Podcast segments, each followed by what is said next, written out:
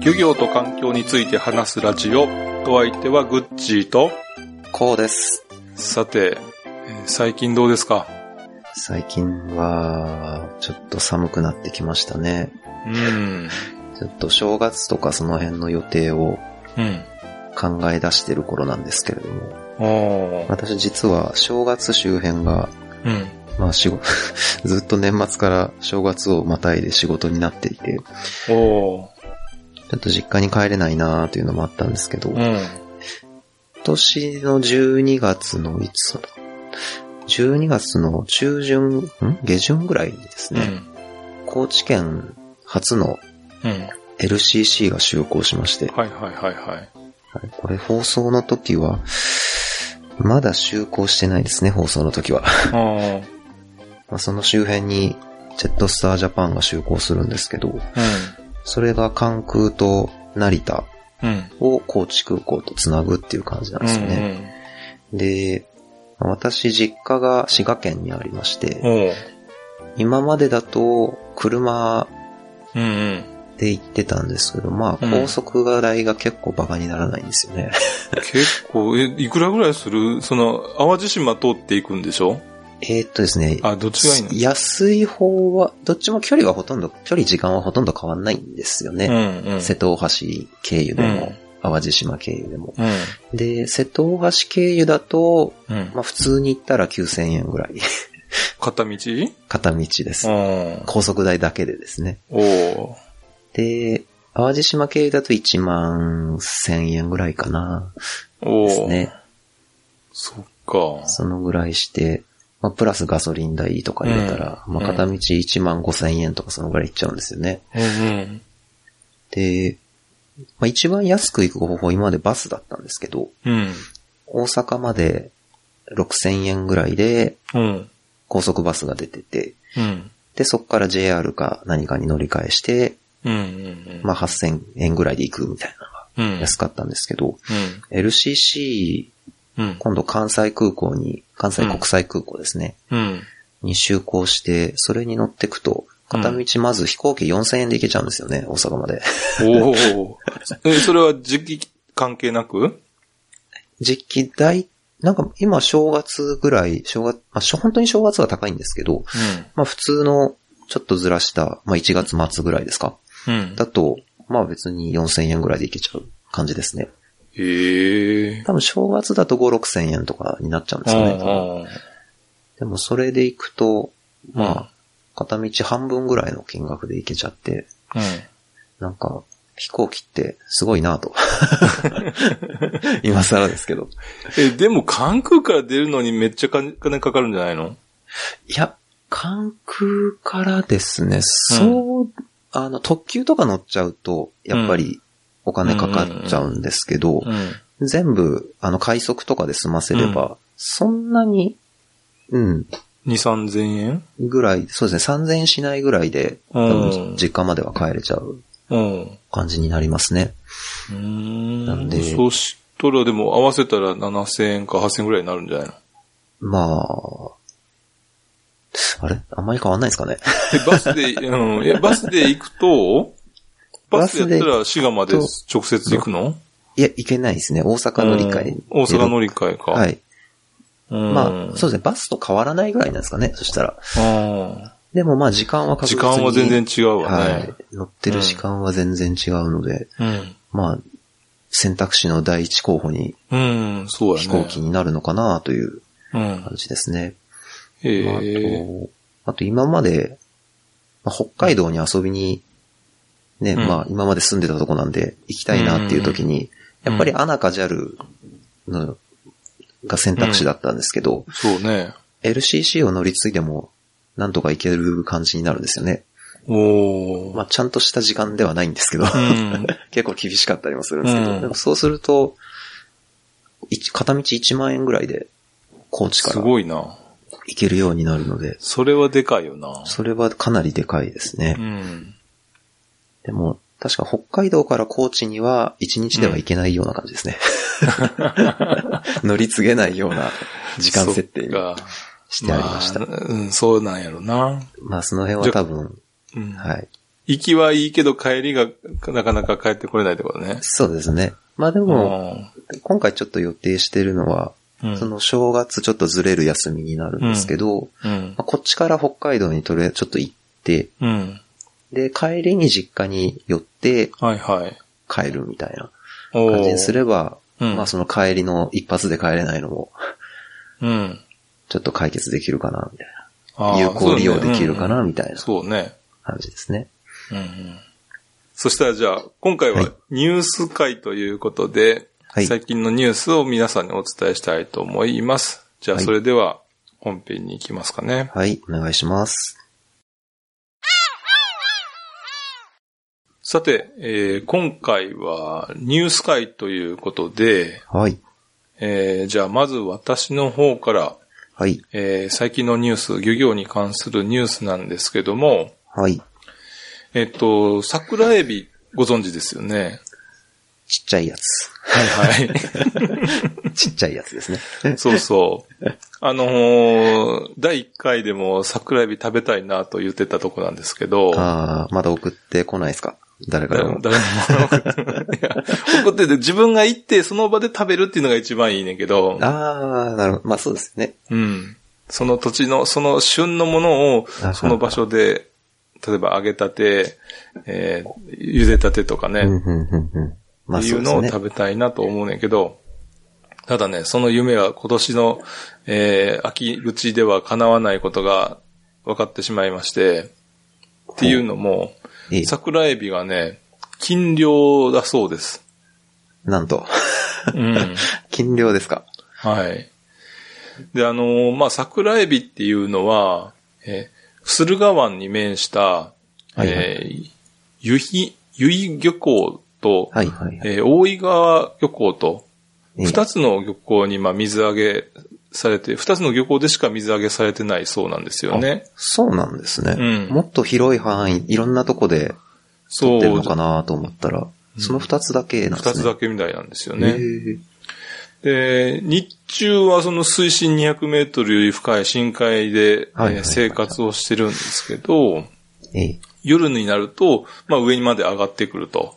ああ、で、漁はその上がってくる夜に行われて、うん、うん。あの、二二艘の船でえ網を引いて、その網で、えー、桜エビを取るという漁法。はい、はい。なるほど。うん。船引き網っていう、まあ、漁法なんですけど、なんかね、えー120隻60家頭が、まあ、県の知事から許可を受けて操業しているそうなんですよね。おーうん。なんか、多い、多いのか少ないのかちょっと微妙な。でも少ないのかな。100に、でも、うん、60家頭が結構多いような気するよな。多ええまあ確かに一つの魚種だけですもんね。うん。うん。確かに。うん、うん。で、あの、静岡県の漁業調整規則というのがあるんですけど、ええ。その漁業調整規則で、えーはい産卵期の、えー6月11日から、えー9月30日が禁漁期間になっているそうです。ああ、夏場は取らないと。そうで。すね。はい。で、えー自主的にこの1月から3月を、まあ、禁漁にしているということで、えーえ漁期はまあ3月の下旬から6月の上旬までの春漁と、春。えー10月の下旬から、まあ、12月下旬の秋漁と。ああ、なるほど。一年二回。そう。漁期は2回あるそうなんですけども、はい。今回、えー春漁でかなりえー不良だったそうで、なるほど。えーっと、秋漁をやるかやらないかというのを、えー決めるのに、一回まあ試験操業みたいなのをやるんですよね。ああ、なるほど。調査代わり。そうそう、まあ、ね。そうそうそうそう。で、それを結果を見て、いや、まだそんなあレベルに達していないと、漁獲できるようなレベルに達していないということで、えーちょっとずつ伸びてって、まあ、おそらく今シーズンは、あー全面的に休漁になるんではないかな、とええいうような、まあ見通しのようなんですよね。なるほど。ああ、じゃあ、まだこれからも、その、可能性はあるにはあるんですか？うん、ゼロではないけど、まあただね、なかなか、そうですようね。ん。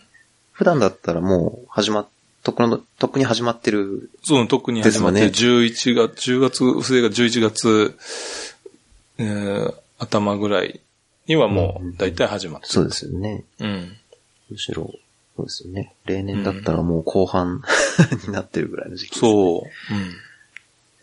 で、10月、あの、えさっき産卵期が、えー10、うんえっ、と、6月からあー9月ぐらいということで、はい。まああったんですけども、えー、大体、その、秋漁に取れるのは、その年生まれた、えーまあ、新物というか新子というのが、が新エ。ビええで、えーがメインになるそうなんですよね。はい。で、親エビっていうのは、まあ一年生なので、まあその卵を産んだ後はそのまま、あお亡くなりにうんそう、死んでしまうと。なるんですね。うん。で、また春になったら、あーその漁獲サイズになって、なるほど。うん産卵前の、うん。そう。秋のうちも、まあ、漁獲サイズにはなるんだけど、まあ、えー秋のやつはちっちゃいと。なるほど。で、春になると大きくなって産卵直前と。ああそういう感じですね。うん。で、今回は、その、えー11月の調査で、えーサイズもなかなか、あその漁獲サイズにも満たないと。あ、もうち、あ、サイズもちっちゃいってう。いうんことで、数自体も、まあ少ないということえで、え禁漁になったそうなんですけども、ええ。で、禁漁にするってさ、結構大変だと思う。そうですよね。うん当然、まあ、生産の、あの、自分のね、飯の種をやらないっていうことが、そういうふうにするっていうことは非常に、えー英断やと思うねんけども、はい。なぜそういうことができたかと。ああ、なるほど。はい。基本的にね、取らんかったらだっておまんま食い上げそうやから。ですよね。その部分の収入ゼロですもんね。そう。ただ、えーここの、えー二つの漁港で水揚げされるっていうふうに、まあ、さっき言いましたけども、はい。結局二つだけで決められるっていうか、ああ、なるほど。うん。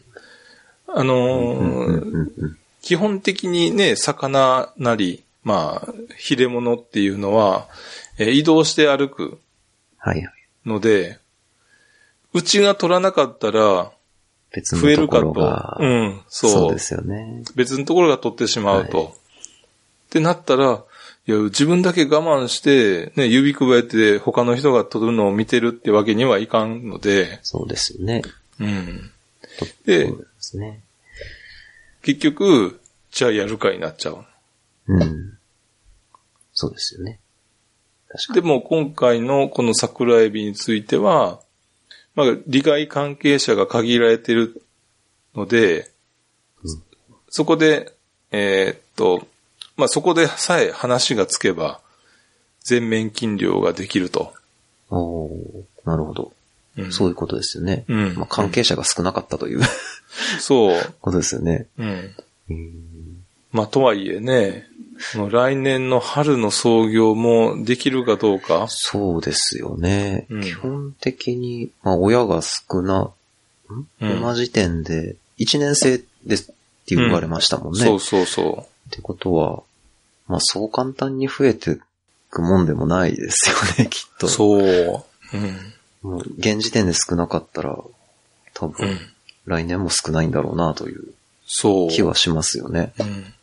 うん。で、結局ね、えーその子供の世代は、親の、えー卵の産む数によるから、そうですよね。うん、まあ当然環境もまああるけども、けど絶対量のその親のた卵の数以上には増えないから、ですね。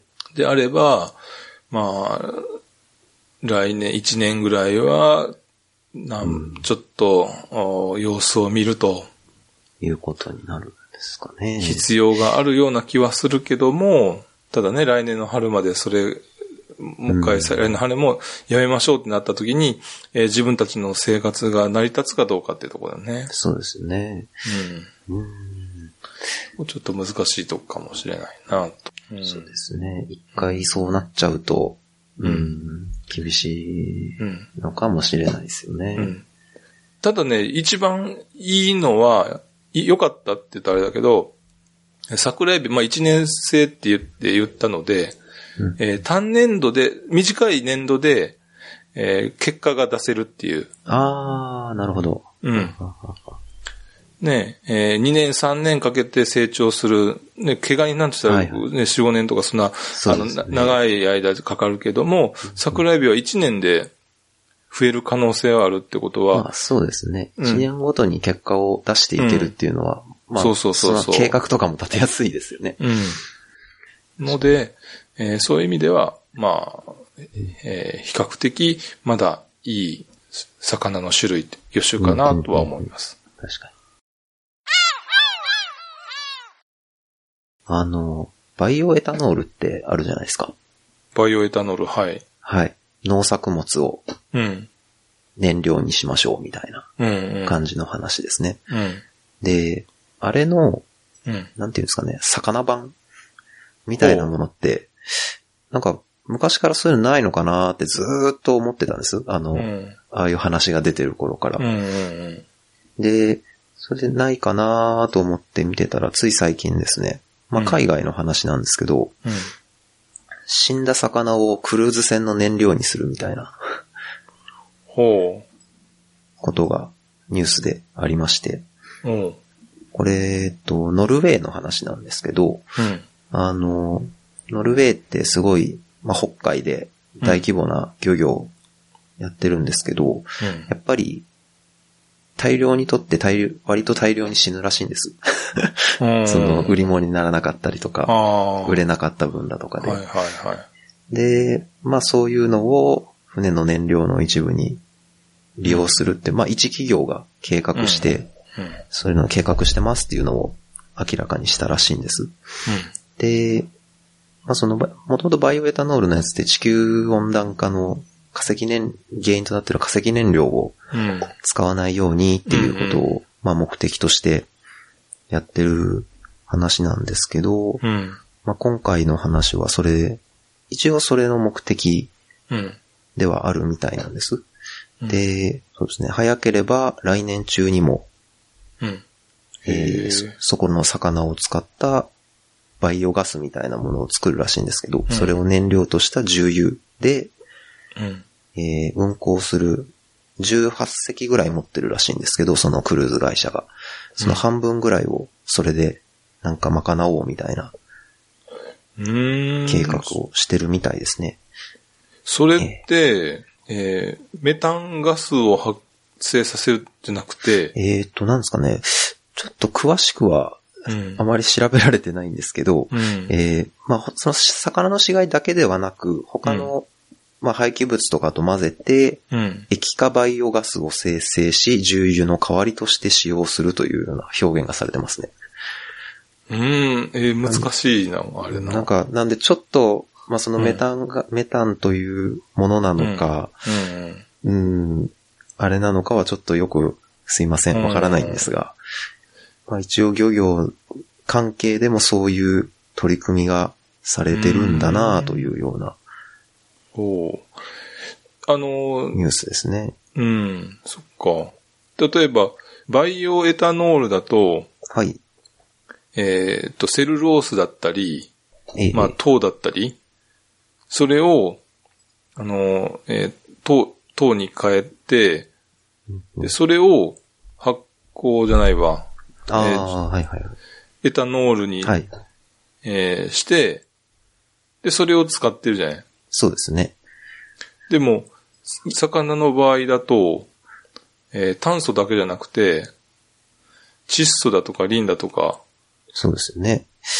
結構多く含まれてますもんね。ねえ、タンパク質だと。うん、そうなると、炭素だけを取り出すっていうことなのかね。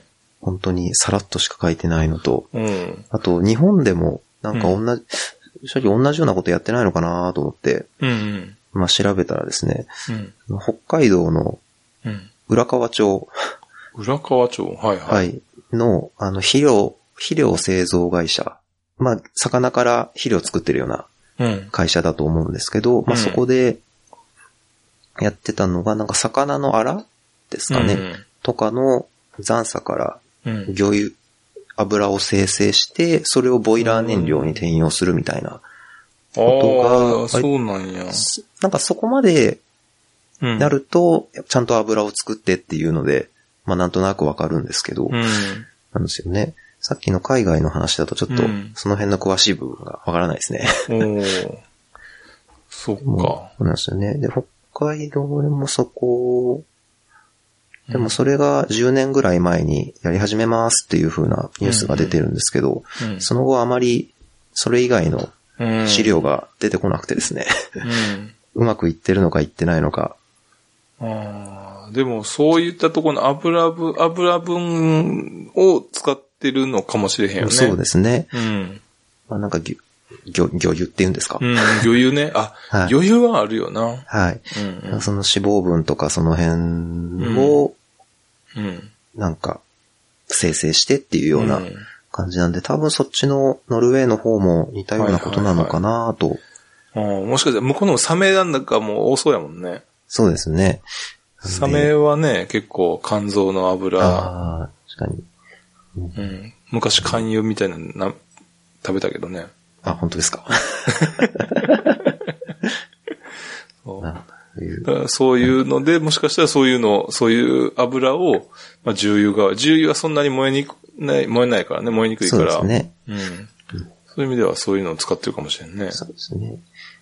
まあえーという感じのことで、まあ、そもそも、ね、あの、廃棄物を減らせばいいのかなっていう ことはあるんですけど、うん。まあ、産業をやる上でどうしても発生しちゃうようなものであるなら、うん。まあ、そうやって、うんね。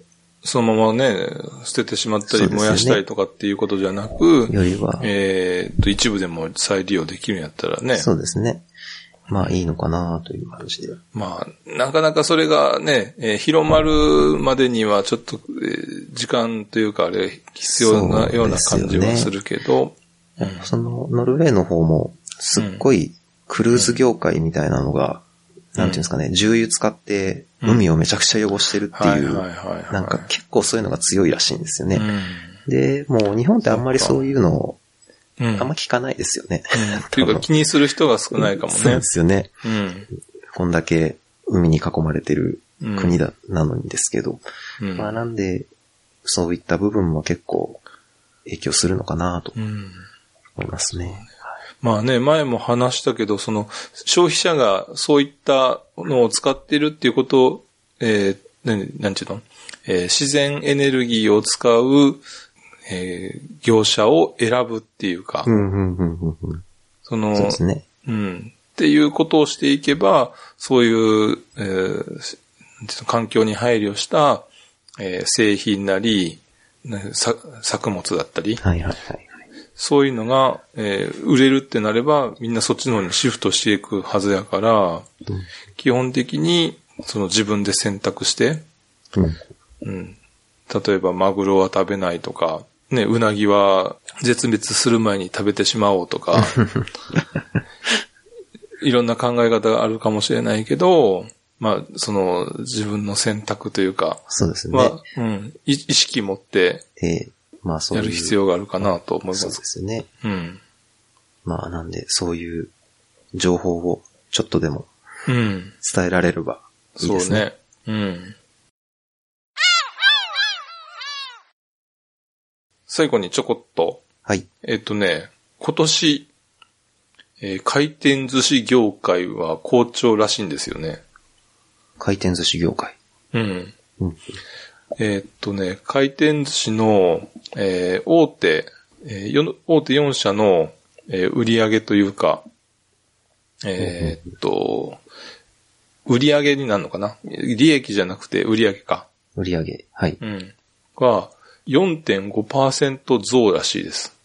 おー4.5%。うん。なので、まあ、あの、えー、回転寿司の、あ、回転寿司市場全体でね、うん。うんうんうんえーと、市場の規模として4.5%増だということなんですけども、えええーで、上位3社が、まあ、出店を、えーと、店舗、新規店舗を出して、で、えーはい。店舗数は、えー1.4%増の4210店だそうです。ええそんなにあるんですね。で、一時ね、あの、アニサキスがね、あまあメジャーというかその話題になって、えっと、一時客離れが起きたんですけども、はい。まあその影響は、まあ、一過性だったと長引かずに、あーえーまあその後順調に伸ばしていたということなんですけども、はい。で、現在はそのファミリー層を、まあ掴んで、えええーファミレスだとか、ファーストフードの需要をちょっと取り込んでるんじゃないかと。なるほど。ええうんで、その一方で、えー地方にある、もともとあった、えっ、と、ど、えーなんちゅうの、地域に密着型の回転寿司店ってあるやん。あーでっかいチェーン店じゃなくて。チェーン店ではなくて。うん。はいありますねえっ、と、スシローとか、くら寿司とか、はま寿司だとか、はいはい。そういうのじゃないやつね。ないやつですね。うん。は、結構、まあ、潰れてるそうです。あ、そうなんですか。うん。ええで、えーその大規模店舗が、三大メジャーが、えーと、だいぶ地方の方にまで進出してると。あ、そうなんですね。うん。でははで、市場規模としては、まあまあ大きくはなってはいるということなんですけども、ただね、回転寿司が好調でも、その水産業界としては、水えー漁業界っていうのかなはいはい。そんなに大きな影響がないというか、あのーなんていうのかね。もう、今、サーモンだとかなんとかって輸入品が多いでしょああ、そうですね。確う。かに。うんまあ、せっかくそういう好調になってはいるけども、まあそうですよね。しかもそれで大、大量に仕入れてってなったら、うん。ますます海外の製品ってなりますよね、きっと。うんだから地元の業界アップにはちょっとなかなか、まあ、えー需要は出てるからいいのかもしれないけど、そんなに大きな貢献にはなってないのかなっていう気はするねむしろその地方のが潰れてっちゃってるせいで、うん。逆に減るみたいなこあるかもしれないな。なり得ないです。うんなっちゃうかもしれないですよね。そうそうそう。で、地元の小規模のやつは地元から仕入れてるかも、仕入れてるし、ねけど、うんうん大手だったらもうね、商社からっていう形になるやろうから。そうですよね。うんなるほど。回転寿司の業界にも、なんかそういう地方の商店街が潰れていくようなそう。感じがで結局ね、うん。なってるんですね。うん。ただね、その中でも、北海道の地方の、えー企業っていうか地方の回転寿司がええ東京に進出しているっていう例もあるんですけど、そうなんですね。ええうん。例えばあのね、根室の花丸っていう、花丸寿司っていうだったり、はいはいはいはい。北見のね、トリトンっていう回転寿司屋もね、トリトンって北見のお店だったんですね。そうそうそうそう。あの、東京のお世話になってました。札幌にいた頃は そう。で、札幌の駅前にもね、あの、あるし、そうですよね。うん。花丸。えで、それも東京に進出して、東京で結構、まあ人気も博してるそうで、えーまあそれはね、えーグルメ回転寿司というか、グルメ系って言って、ちょっと、まあ、ああ、質がいいというか、値段と、まうんあ、質と、うん、まあ、ちょっと高めやけど、っていう差別化を図ってるっていうね。はあ、ね、そういうふうな形で差別化を図って、えー東京でも進出して、えー多少成功をしているようなところもあるよと。うんうん。うん、もしかしたらそういう二極化になってくる可能性はあるよね。ということで、じゃあね、はい、今回は、まあ、3つご紹介しましたけれども、はい。ええー、っと、今回は、じゃあ、この辺で終わりにしたいと思います。はい。えー、ぜひ、えー、メールを送ってください。はい、お願いします。えー、メールアドレスは fish&env.gmail.com です。お待ちしております。はい。それでは、また来週お会いしましょう。さようなら。さようなら。